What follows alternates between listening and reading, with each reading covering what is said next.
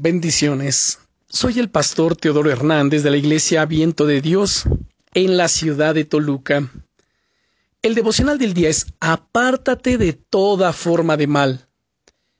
Otro de los puntos claves que el rey David indica en este pasaje, que es el Salmo 15, para vivir en la presencia de Dios y no caer, es el que expresa en el versículo 3 de su Salmo, cuando habla de aquel que no calumnia con su lengua, ni hace mal a su prójimo, ni admite reproche alguno contra su vecino.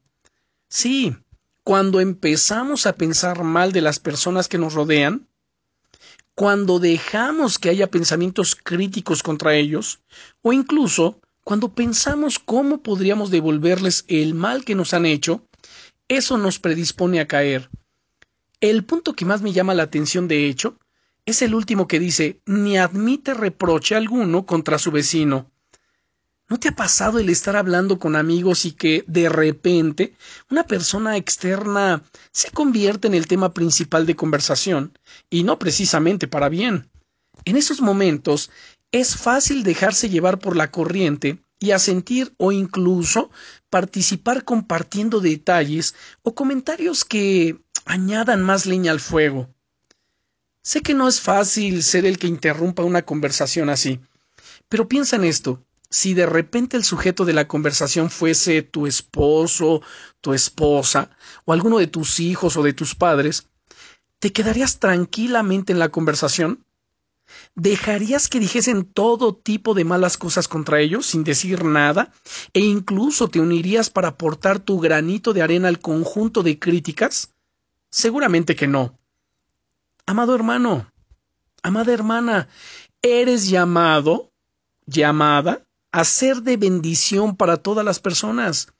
Tienes la responsabilidad de apartarte de toda forma de mal, incluidas las malas conversaciones.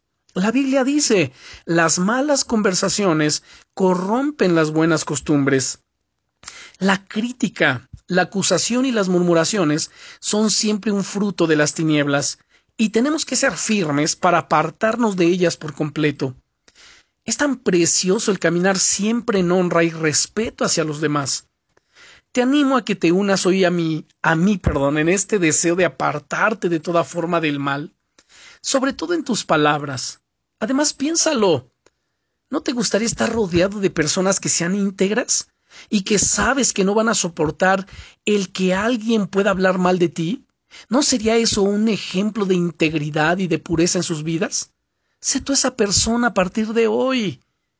Y ora y pídele a Dios con todo tu corazón que esto sea una realidad en tu vida. Bendiciones.